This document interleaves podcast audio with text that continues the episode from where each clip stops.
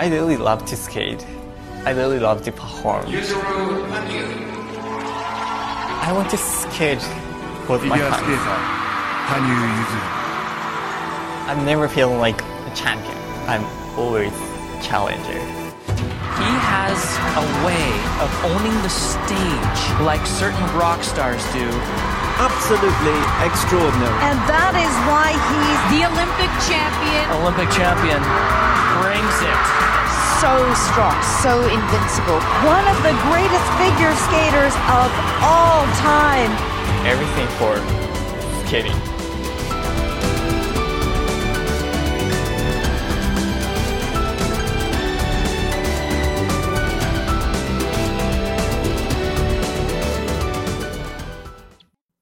星兔，十五岁的青少年冠军。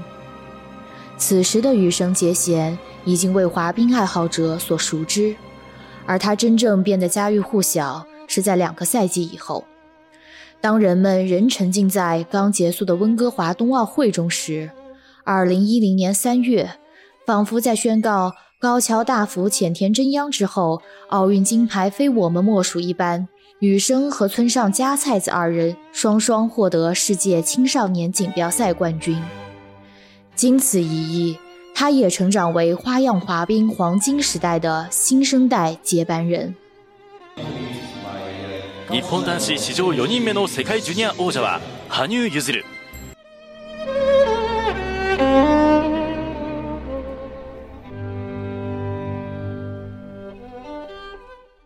二零一零年三月的采访， 能拿到世界青少年锦标赛的冠军，我真的很高兴。但最让我开心的，还是有幸在最大的舞台上，以整个赛季最好的姿态完成了表演。自由滑的时候，我加入了两个三周半跳，这是我特别喜欢的动作，因为那个动作我获得了很多加分，也受到世界各国人的认可。可以说，它是我的制胜利器。能练习三周半跳，最后成功完成这个动作，我感到很满足。这次和我一同出场的选手中，阿图尔卡钦斯基、丹尼斯丁仅年长我一岁，却已经能跳三周半跳。我想，果然山外有山，人外有人啊！因为有他们两位参赛，我才努力练习三周半跳，并努力在比赛时完成了这一动作。他们真的是很好的对手。所以，世界青少年锦标赛，说实话，不论谁最后站在领奖台最重要的位置，都不是什么奇怪的事。如果丹尼斯丁没有失误的话，我也许不会胜出。我之所以能胜出，估计是去年世界青少年锦标赛拿了第十二名，心有不甘，抱着今年一定要一雪前耻的决心的缘故吧。作为唯一的日本选手，虽然承受着很大的压力，但还是努力做到了零失误。即使最难的三周半跳，也都坚持完成了。在巨大的压力下，体力也会逐渐下降。好在我坚持滑到了最后。我觉得今年真的在很多方面都有了成長。本当昨日はあまりそのジャンプ以外は全然納得いくような演技ではなかったんですけど今日はなんだろうもうほとんどパーフェクトと言っていいような演技だったんであのもうとにかく そのお客さんの声援とかそのもう結果もなんですけど本当に楽しい試合でした。日本代表としてなんだろう。ちゃんと役目を果たせたかなっていう感じがありました。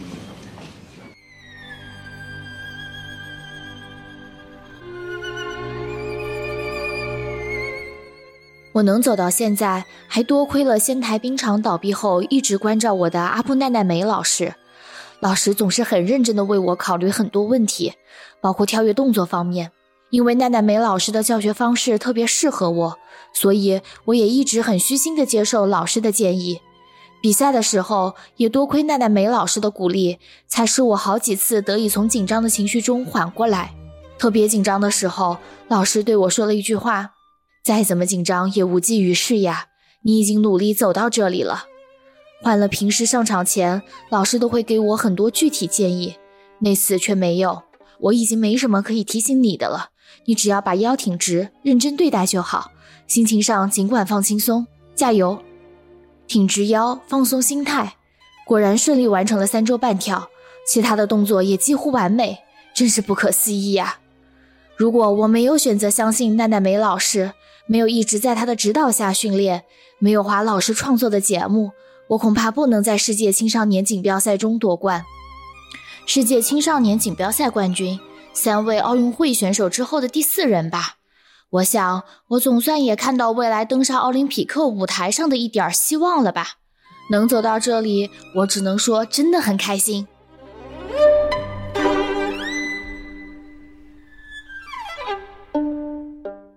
但我看了世界锦标赛上高桥大辅的表演，他滑得太棒了，找不到其他词来形容。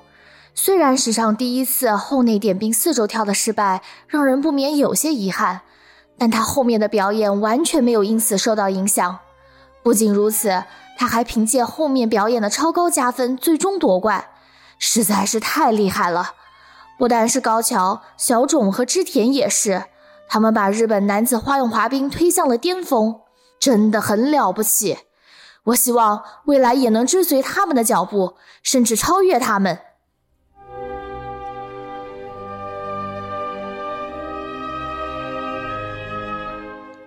羽生，十五岁的世界青少年锦标赛冠军；高桥大辅，二零零二年；织田信成，二零零五年；小冢重彦，二零零六年。日本男子单人滑已经拥有了如此众多的世界青少年冠军，但不论哪位，都是高中时代才荣获桂冠。羽生结弦是日本男子单人滑史上第一位在初中便斩获此殊荣的选手，这一路自然不是一帆风顺的。前一年，2009年，第一次参加世界青少年锦标赛，羽生也曾品尝过第十二名的辛酸。然而，仅仅一年，他便挑战青少年组最高难度动作，以在一个节目中完成两个三周半跳的高超技术，让所有人为之叹服，顺利夺得冠军。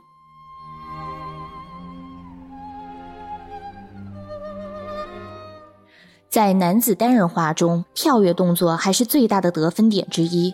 羽生凭借五种三周跳重回巅峰，获得全日本初级花样滑冰锦标赛 A 组金牌。初中一年级，进入青少年组的同时完成三周半跳动作。初中二年级，自由滑节目中完成两次三周半跳，夺得世界青少年锦标赛冠军。初中三年级，如此一来，下一个挑战就是四周跳了。成人组首战。羽生结弦不得不面临更严峻的挑战。二零一零年赛季前的采访，我也觉得男子单人滑得能完成四周跳才行。但看了温哥华冬奥会，最后那样的结果我也是认同的。伊万虽然没有跳四周跳，但他的跳跃动作几乎都加了分。和我不一样的是，他很好的用后内刃完成了后内点冰跳。除此之外，就那场比赛而言，我觉得伊万的表演和情绪都很到位，就算没有四周跳，也能很好的完成整个表演。另外，普鲁申科则一直在挑战难度较大的动作，四周跳的质量也很难加分，所以就算完成了四周跳，也不一定能对评分有多大帮助。这一点我理解。温哥华的结果就是那样，可以说四周跳并不能带来想象中的高分。但是索契冬奥会和温哥华不一样，如果不能完成四周跳，也没有伊万那样的演技，肯定赢不了。这一点，看看目前的日本成人组的高手们就知道了。不论是高桥、织田、小种，还是无良崇人、听田树，几乎所有人都在跳四周跳。和大家一起训练的话，我的四周跳也会有进步。春季参加 Stars on Ice 时，我和参加过奥运会的三位一起练习。就在那段时间，我终于学会了四周跳。秋季的 Japan Open 时，我也是看了高桥和小种的四周跳，才很好的把握了落冰的感觉。从那之后，成功率也逐渐提高了。我也想在索契冬奥会前熟练掌握四周跳。我还希望能在这个基础上加上其他加分动作，成为不仅四周跳，其他部分也被大家认可的选手。我一边做出更大的挑战，一边不断完善目前的不足之处。在成人组，我也会继续加油的。